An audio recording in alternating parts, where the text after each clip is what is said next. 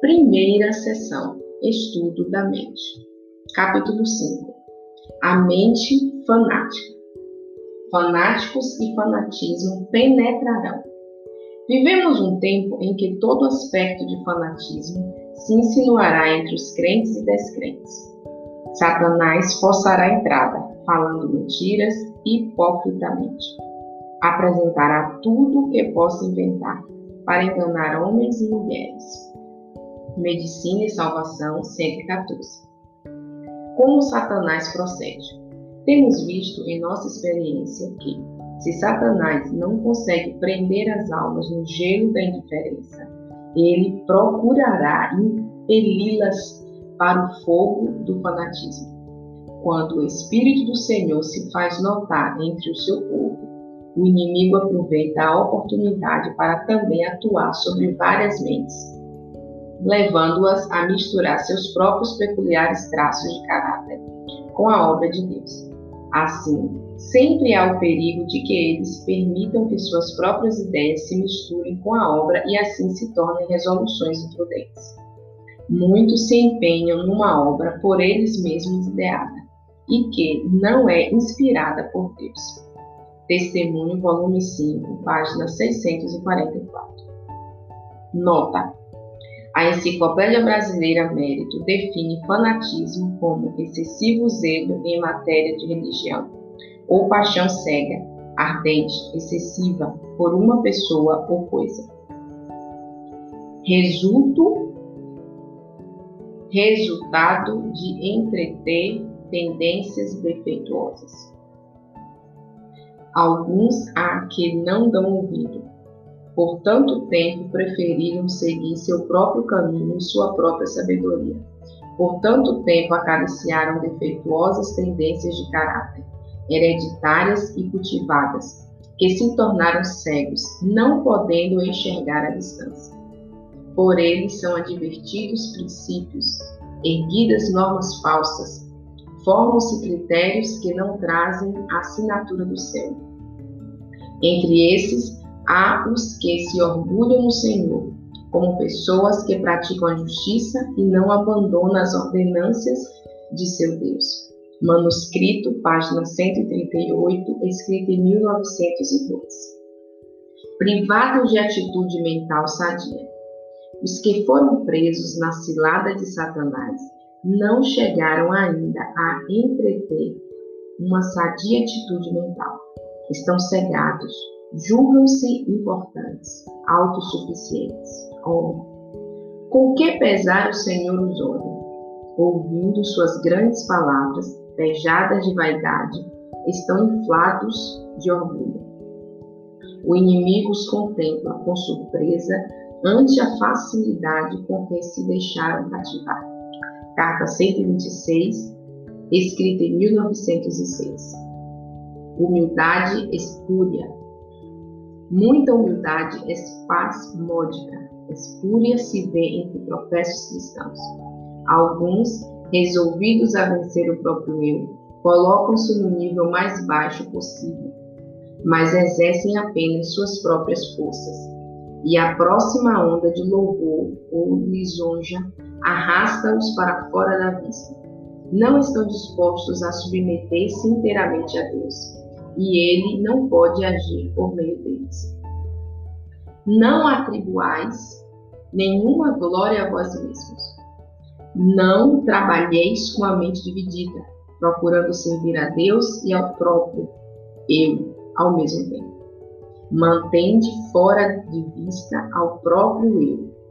Que vossas palavras conduzam os cansados e sobrecarregados a Jesus, o compassivo Salvador, Trabalhai como vendo a Ele que está à vossa mão direita, pronto a conceder-vos forças para o serviço.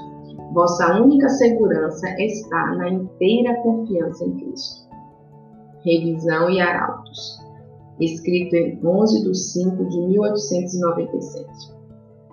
Dar demasiada importância a um arrobo sentimental aos que não se satisfazem com uma reunião a menos que haja uma feliz exibição de poder. Esforçam-se nesse sentido e conseguem uma excitação de sentimentos. Mas não é benéfica a influências dessas reuniões. Passado o feliz arrobo de sentimentos, cai mais baixo do que antes da reunião. Porque sua sensação feliz não veio de forte cerca. As mais proveitosas reuniões quanto à promoção espiritual são as caracterizadas por solene e profundo exame de coração, cada qual procurando conhecer-se a si mesmo e aprender de Cristo fervorosamente e em profunda humildade. Estranhas práticas. Por essas estranhas amostras de fanatismo, como a que tivemos recentemente entre nós na Califórnia, com práticas esquisitas e pretensão de poder para expulsar demônios, procura Satanás enganar, se possível, os próprios eleitos. Essas pessoas, alegando ter uma mensagem especial para o nosso povo, acusavam este e aquele de estar possesso de um espírito mau. Então, depois de orar com eles, declaravam expulso o demônio. O resultado de seu trabalho atestava de seu caráter. Fui mandada dizer ao nosso povo que o Senhor não autorizava essas estranhas práticas, mas que essas exibições iludiam as pessoas, levando-as à ruína, a menos que fossem advertidas, pois seria pervertida a verdade bíblica. Carta 12, 1909 foi escrito. Combativos por natureza. Há os que são combativos por natureza. Pouco se lhe dá concordarem ou não com seus irmãos. Têm prazer em entrar em polêmicas. Gostam de lutar em defesa de suas singularidades, ideias. Devem, porém, pôr de lado isso, pois não contribuem para promover as graças cristãs. Trabalhai com todas as forças para entender a oração de Cristo, isto é, que seus discípulos fossem um, assim como ele é um com o Pai. Nenhum de nós está em segurança, a menos que diariamente aprendamos de Cristo sua mansidão e humildade. Em vosso trabalho, não sejais ditatoriais, não sejais severos, não sejais antagonísticos. Pregai o amor de Cristo, que isso abrandará e subjugará os corações procurai ser do mesmo sentimento e mesmo juízo que vossos irmãos, e falar as mesmas coisas. Isso de falar acerca de diversas divisões, por isso que nem todos têm as mesmas ideias que se apresentam à vossa mente. Não é obra de Deus, mas do inimigo. Falai as simples verdades, com as quais haja acordo. Falai de unidade, não vos torneis estreito e presunçosos, deixai que vossa mente se amplie. Manuscrito 111, escrito em 1894. Seguindo uma norma autoestabelecida. Há muitos, muitos, que confiam em sua própria justiça. Estabelecem uma norma para si mesmos e não se submetem à vontade de Cristo nem permitem que ele os envolva nas vestes de sua justiça. Formam um caráter de acordo com o seu bel prazer. Satanás se agrada de sua religião. Representam falsamente o caráter perfeito, a justiça de Cristo. Enganados eles mesmos. Por sua vez, enganam outros. Não são aceitos por Deus. São capazes de levar outras almas para as veredas falsas receberão afinal sua recompensa, juntamente com o grande enganador, Satanás. Manuscrito 138, escrito em 1902. Reação de um fanático. Alguns anos depois, um homem chamado Henry, na Califórnia, veio a mim para dar sua mensagem. Pensava que Deus passara por alto todos os dirigentes e lhe dera a mensagem tentei mostrar-lhe que estava enganado. Quando lhe dissemos nossas razões e lhe expusemos o assunto em que ele estava em erro, grande poder veio sobre ele, e deu certamente um alto clamor. Tivemos muita dificuldade com ele. Sua mente ficou desequilibrada e ele teve de ser internado no asilo de alienados. Carta 16, escrita em 1893. Como lidar com os fanáticos? Deus convoca seus servos a que estudem seu desejo e vontade. Então, quando se apresentam homens com teorias forjadas curiosamente, não discutam com eles, mas afirmem o que sabem. Está escrito: deve ser vossa arma. Homens há que procurarão tecer seus delgados fios de falsas teorias. Graças a Deus existem também os que foram ensinados por ele e sabem o que é a verdade. Carta 191, escrita em 1905.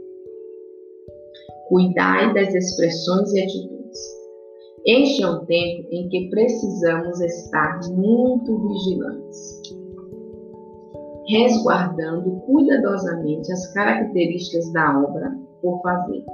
Haverá os que procurarão introduzir teorias falsas e se apresentarão com falsas mensagens Satanás incitará mentes humanas para criar fanatismo em nossas fileiras. Vimos algo disso em 1908. O Senhor deseja que seu povo ande cautelosamente, cuidando das expressões e mesmo de atitude. Satanás usará atitudes e expressões excêntricas para causar emoções e atuar em mentes humanas, enganando-as carta 12, escrita em 1909. Evitar testes de invenção humana. Novas e estranhas questões surgirão continuamente para levar o povo de Deus a falsas emoções, reavivamentos religiosos, curiosos acontecimentos. Mas nosso povo não deve submeter-se a nenhum testes de invenção humana que haveriam de criar controvérsias de qualquer sorte. Manuscrito 67, escrito em 1897. Acautelai-vos quanto à chamada luz nova, maravilhosa, avançada. Minha alma acha-se muito opressa, porque sei o que nos espera no futuro. Todo engano imaginável se fará sentir por parte daqueles que não têm uma viva e diária comunhão com Deus.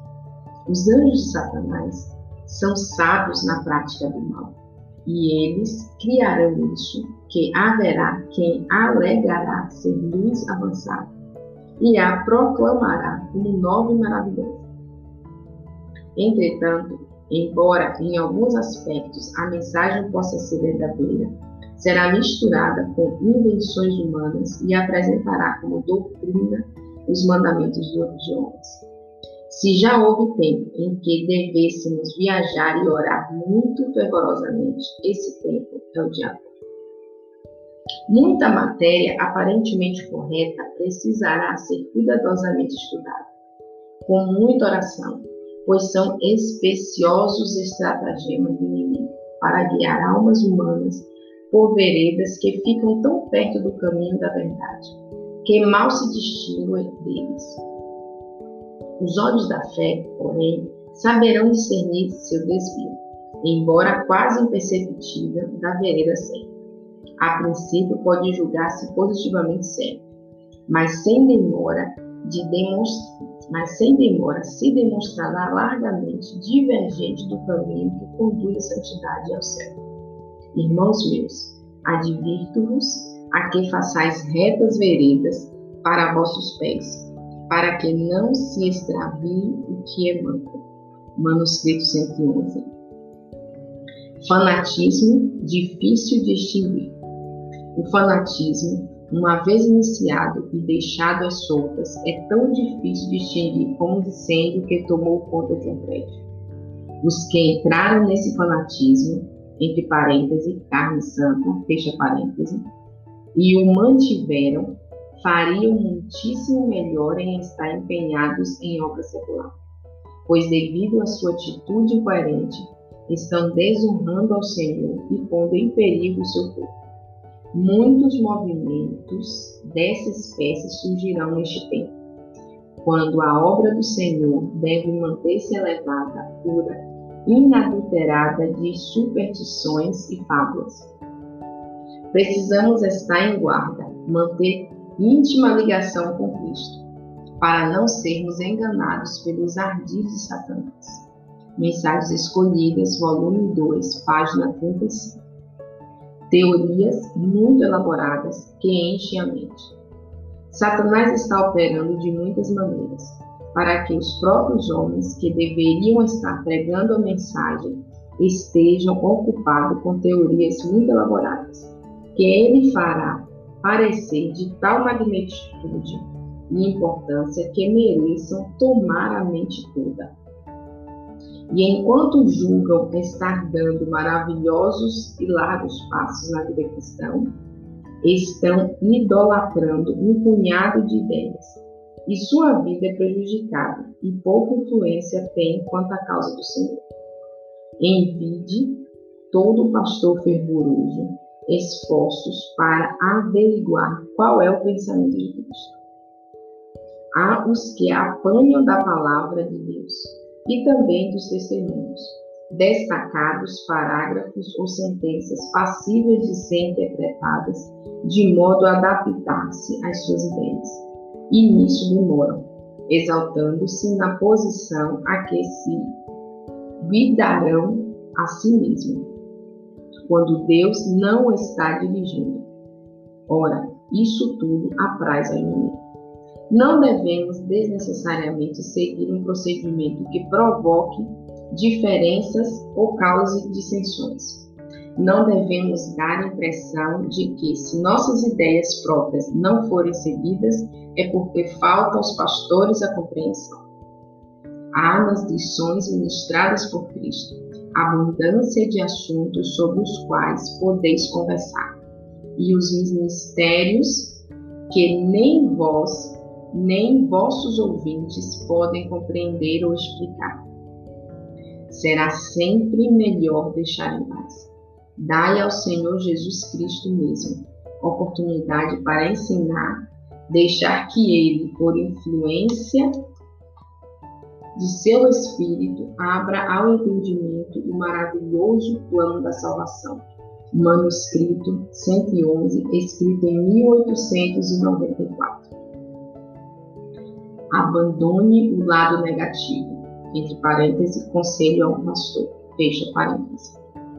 Se pudesses ver o resultado de sempre ficar no lado negativo, como fizeste durante anos, em maior ou menor medida, terias melhor compreensão das palavras do Senhor, registradas no capítulo 18 de São Mateus.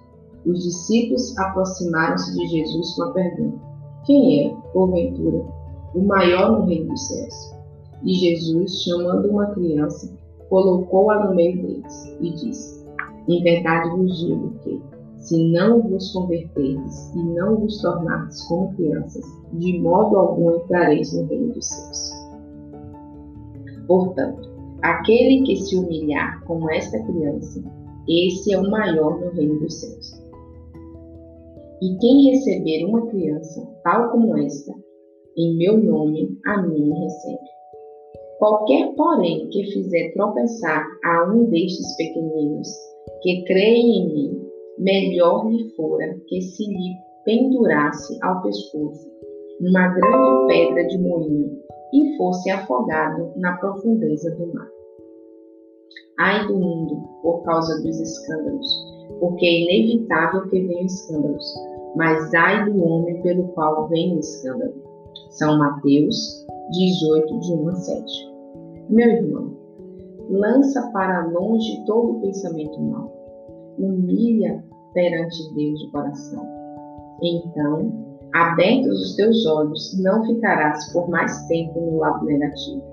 Se a tua mão ou o teu pé te faz tropeçar, corta-o e lança-o fora de ti. Melhor entrares na vida manco ou aleijado do que, tendo duas mãos ou dois pés, seres lançado no fogo eterno.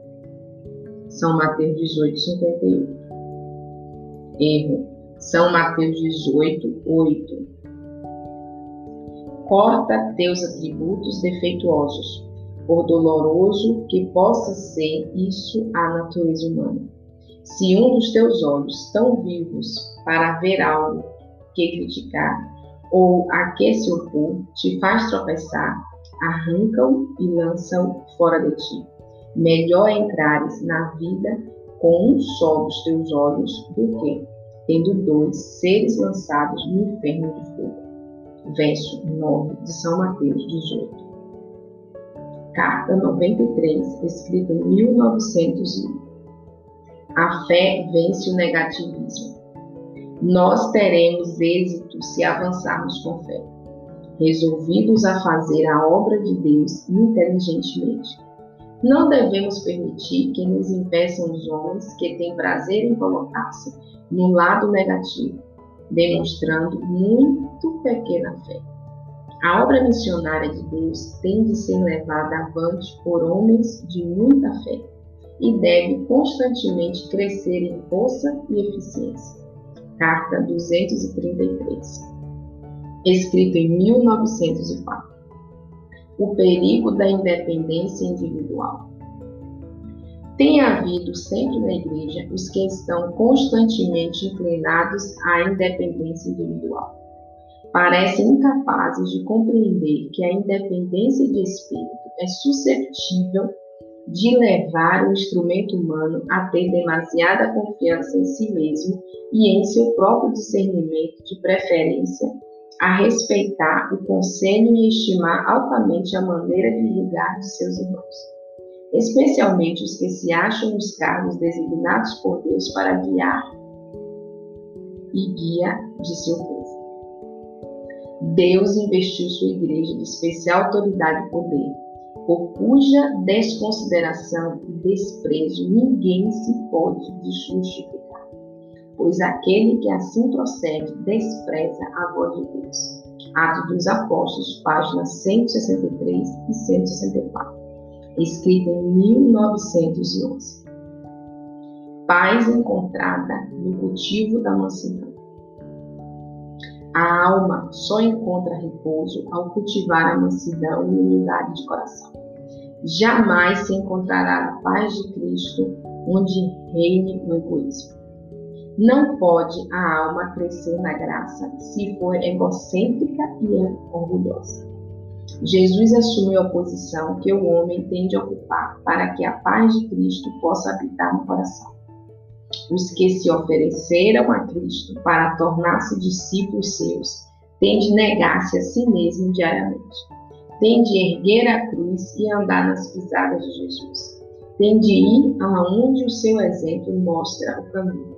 Carta 28, escrita em 1888.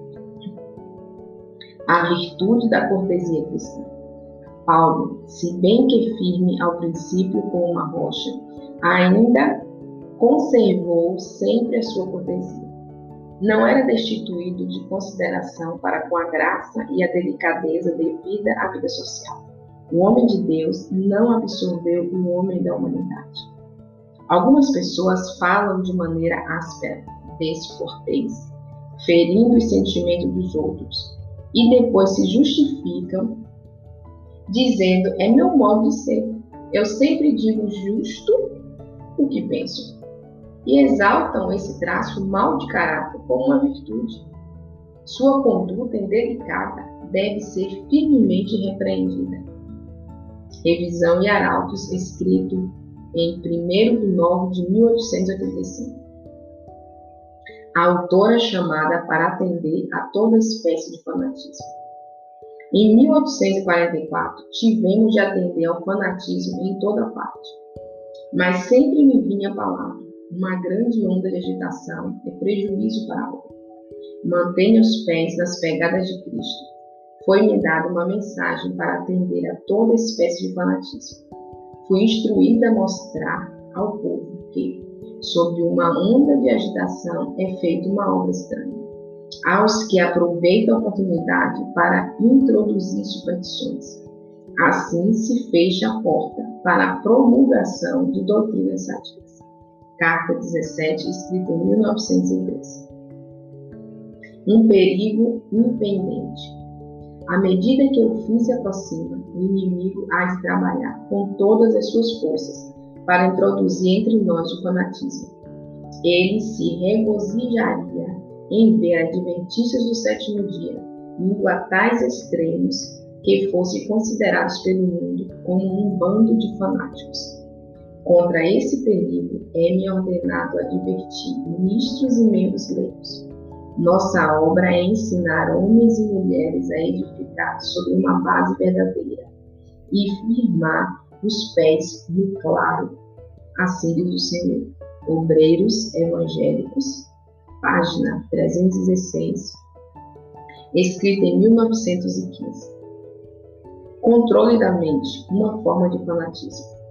Tenho falado distintamente acerca da perigosa ciência que diz que uma pessoa deve deixar a mente ao controle do outro.